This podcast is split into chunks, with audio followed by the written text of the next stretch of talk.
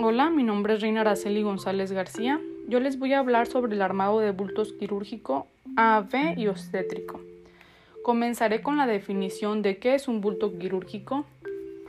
Bueno, pues este es un paquete que contiene material que ha sido esterilizado que se utiliza para impedir o disminuir el riesgo de transmisión de microorganismos, desde el equipo quirúrgico o el propio del paciente hasta la herida quirúrgica abierta.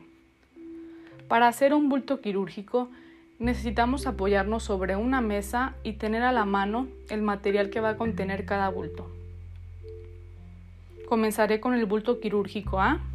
Este contiene una sábana hendida, que es la que vamos a colocar primero.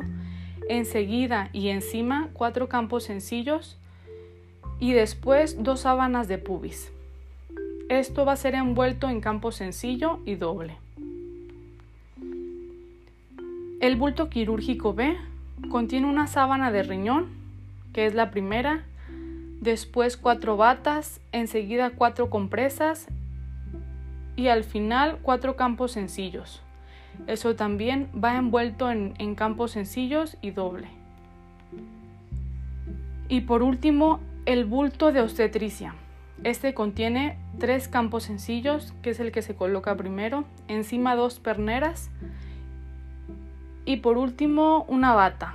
De igual manera va envuelto en campo sencillo y doble.